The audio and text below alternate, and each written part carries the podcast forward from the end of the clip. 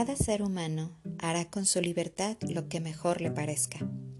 Incluso puede elegir ser esclavo. Miguel Haken Neuwari. Excelente día, soy Gaby de Sánchez. Bienvenidos a Su Luz en Ti, el espacio donde aprenderemos a educarnos para educar. Hoy hablaremos sobre dos tipos de padres y cada uno de ellos es esclavo de sus propias conductas. Deseo que puedas escuchar con atención y puedas observar si tienes alguna conducta que tenga que ver con este tipo de padres, que te puedas esforzar por cambiarla a fin de lograr tener libertad, esperanza y paz. Hablaré sobre los padres excesivamente normativos. La actitud de estos padres responde casi siempre a una imperiosa necesidad de respetar algo que se muestra como inviolable. Se puede decir que rinden culto a la ley y a la norma. Para ellos, educar es someter a los hijos a normas preestablecidas que se acatan porque sí, porque yo lo digo, porque soy tu padre, porque soy tu madre, sin someterlos jamás a una crítica razonable o desapasionada. La norma marca las pautas a seguir como un hecho indiscutible el hecho de poner en duda su eficacia, bondad o utilidad es tanto como situarse al lado del mal. Y aun cuando esta norma sea buena, el hecho de someter a tus hijos a acatarla sin ninguna explicación es como quitarle su albedrío y sabemos de dónde procede este tipo de conducta.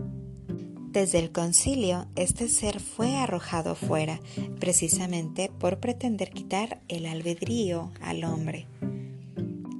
Los padres normativos en exceso piensan que tienen la verdad absoluta y que se debe acatar de forma sumisa y reverencial. Esta actitud parcialista, cuadriculada y rígida suele conducir a los hijos a estados de creciente ansiedad, ya que al haber delante de ellos algo novedoso, imprevisto o espontáneo que les cause interés o curiosidad, se sienten con la duda o el miedo de enfrentarse a sus padres, por temor a que afecten las leyes predispuestas y se conviertan en sus opositores. Los padres normativos en exceso deben comprender que la norma, mientras sea algo impuesto, carece de auténtica fuerza y eficacia en el terreno educativo y que solamente cuando se acepta y es asumida por voluntad y desde la libertad del hijo adquiere su verdadero valor. Para cambiar esta actitud, te invito a seguir las pautas sugeridas por el psicólogo Bernabé Tierno y que te esfuerces por llevarlas a cabo. 1. Permite que tus hijos expresen su propia opinión sobre los aspectos de la norma que consideran injustos. 2. Permite siempre que sea posible que tus hijos elaboren sus propias normas sobre tiempo de estudio, diversión, tareas del hogar, etc., dejándoles claro que deben además cumplir con lo que ellos mismos establecieron. 3. Sé el mejor ejemplo cumpliendo con las normas de convivencia que has acordado. Algo que es vital dentro de la convivencia familiar es que tú como padre expliques los por qué ante las dudas de tus hijos. Eso hará que tengas mejores resultados en la obediencia de ellos. Se sentirán con libertad de obedecer cierta norma porque sabrán que es por algo que al final les traerá un beneficio. El obligarlos solo los hará esclavos de las normas que no comprenden y estarás haciendo que en la primera oportunidad tus hijos quieran huir de ti. Espero que reflexiones en esto y que cambies tu estrategia de educar a tus hijos y tú mismo seas libre ante tus propias normas. Enseguida te invito a escuchar a la maestra Ruth, quien nos hablará de los padres ansiosos. Pongamos atención.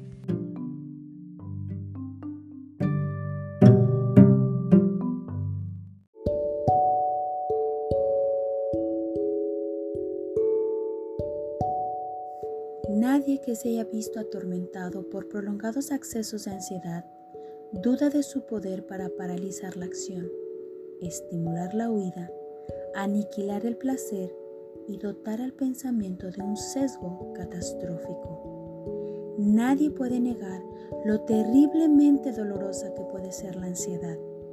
La experiencia de una ansiedad crónica e intensa es, por encima de todo, una profunda y desconcertante confrontación con el dolor.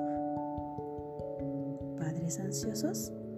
¿O la ira de los hijos sobreexigidos? Chicos bajo presión, bajo mucha presión, desde cómo pronuncian la R hasta el apuro porque dejen los pañales, empiecen a caminar, a hablar o incluso a leer.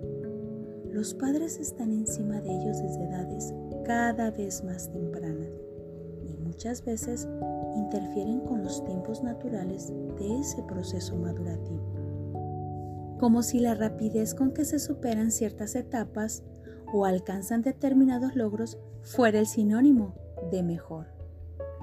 Es otro de los tantos mitos relacionados con la crianza actual, donde se pone el foco más en los resultados que en los procesos. Con esto de la rapidez, se pone más énfasis en el cuándo que en el cómo.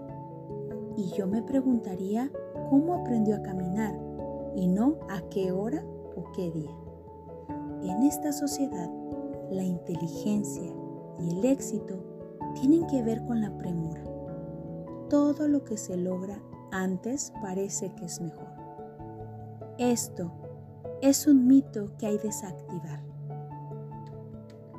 Para la psicóloga especialista en crianza, Lorena Ruda, que coordina talleres y grupos para madres, apurar procesos que tienen un tiempo natural de maduración es un mal de la época. Y sí, vivimos acelerados y para el afuera. Estamos comparando permanentemente con el de al lado y entonces empieza esta carrera por ver quién lo logra primero. Eh, pláticas fuera de los jardines escolares, de las primarias, de las secundarias, escuchan pláticas como ¿ya dejó el pañal? El mío todavía no, pero caminó a los 10 meses. No observamos a nuestros hijos, sino a los de al lado. El que lo hace antes parece que es el mejor. Hay una especie de regocijo paterno, como si esto fuera mérito de los adultos. Y sucede que nuestros hijos vemos reflejadas nuestra calidad de padres. Si lo que vemos es positivo, nos sentimos orgullosos y si no, nos avergonzamos. Sin duda, mis queridos padres, hay una cuestión narcisista. La escolaridad temprana también contribuye a esta tendencia de acelerar los procesos. Resulta que ahora los chicos se escolarizan más chiquitos y esto también repercute en los tiempos. Déjenme recordarles que antes los procesos eran más para adentro de cada familia y hoy los chicos están mucho más expuestos, se miran más en el afuera y se comparten esas etapas con un montón de gente. Les sugiero entender las diferencias no como deficiencias y evitar las comparaciones son los grandes males de esta época. Déjame decirte que los pediatras suelen ser testigos privilegiados de la creciente ansiedad paterna. Y muchos han reconocido que terminan cediendo ante el pedido de padres por hacer interconsultas con especialistas como fonoaudiólogos, endocrinólogos o psicólogos, especialmente cuando se trata del desarrollo del lenguaje. Sin duda, los pediatras han respondido según a las ansiedades paternas. Muchos de ellos sienten la presión y entonces calman a la madre y al padre, ofreciéndoles hacer otra consulta con un especialista. Entonces te pregunto, ¿es aprendizaje o adiestramiento? Desde un punto de vista saludable, un niño aprende cuando hay un deseo genuino por hacerlo y no cuando alguien se lo impone. Cada chico tiene sus propios tiempos. Y cuando un padre pone expectativas en la rapidez tiene tendencia al adiestramiento, que es muy diferente al proceso de aprendizaje. Mientras el proceso de aprendizaje se da de adentro hacia afuera y sucede de forma natural, cuando se cuenta con los recursos necesarios, el adiestramiento se produce mediante la obediencia y el reforzamiento de una conducta. Muchos niños terminan adquiriendo ese comportamiento. Pero, ¿a qué costo? Si el proceso no está bien afianzado, no se sostiene en el tiempo y la frustración puede ser peor. Por otro lado, te pregunto, ¿tus hijos aprenden la ansiedad de ti? Hay quienes piensan que la ansiedad se transmite genéticamente. Creen que sus hijos son ansiosos por culpa de los genes. Sin embargo, si bien es cierto que la ansiedad generalizada, entendida como trastorno psicológico, puede tener cierto componente genético, este solo se activa cuando las condiciones del medio lo propician. Esto significa que el estilo de crianza la manera en que los padres responden ante los problemas y el clima que se respira en el hogar desempeñan un papel esencial en la aparición de la ansiedad infantil. Después de analizar diferentes factores, expertos e investigadores comprobaron que en el desarrollo de la ansiedad se apreciaba una transmisión ambiental directa de padres a hijos. Sin embargo, no se constataron datos que corroboraran una transmisión genética significativa. Este estudio apunta que la ansiedad infantil depende en gran medida de los estilos de crianza. Los niños pueden notar cuando sus padres están preocupados. El problema es que si los adultos siempre están ansiosos y preocupados, los pequeños terminarán pensando que el mundo es un lugar hostil. Y también ellos se preocuparán, aunque no sepan exactamente por qué. Esa es la semilla de la expectación ansiosa. Para evitarlo, es conveniente que le expliques a tu hijo o a tu hija qué te preocupa mientras le transmites confianza y seguridad. Los niños tienen una tendencia natural a explorar el mundo, pero los padres a menudo les ponemos límites por temor a que se hagan daño. Déjame decirte que esos límites son saludables para protegerles, pero cuando son excesivos generan miedos, fobias y ansiedad.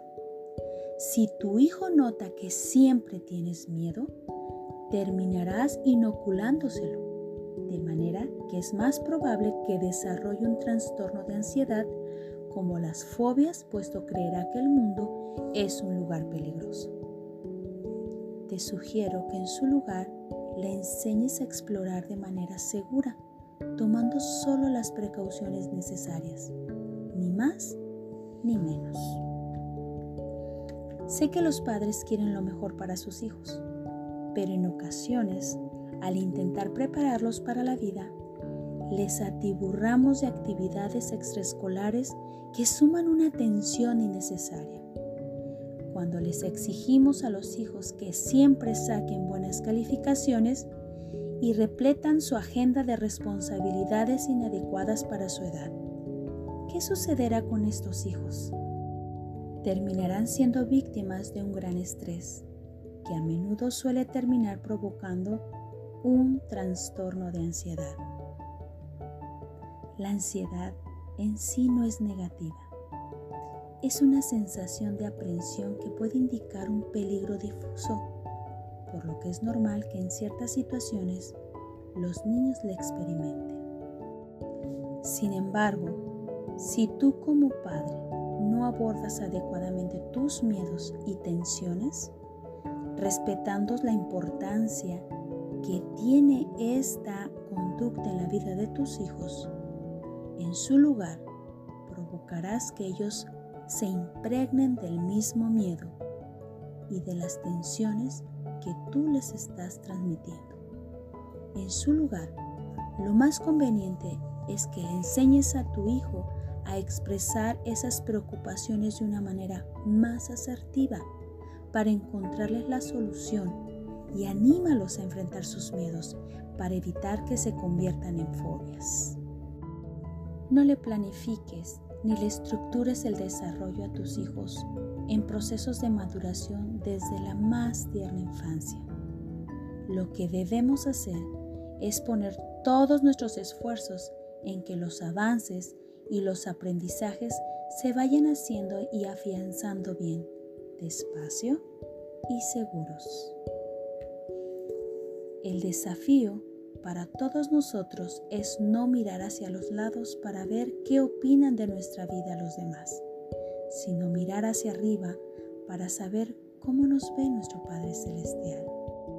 Presidente Thomas S. Monson. Muchas gracias por acompañarme en este tu espacio.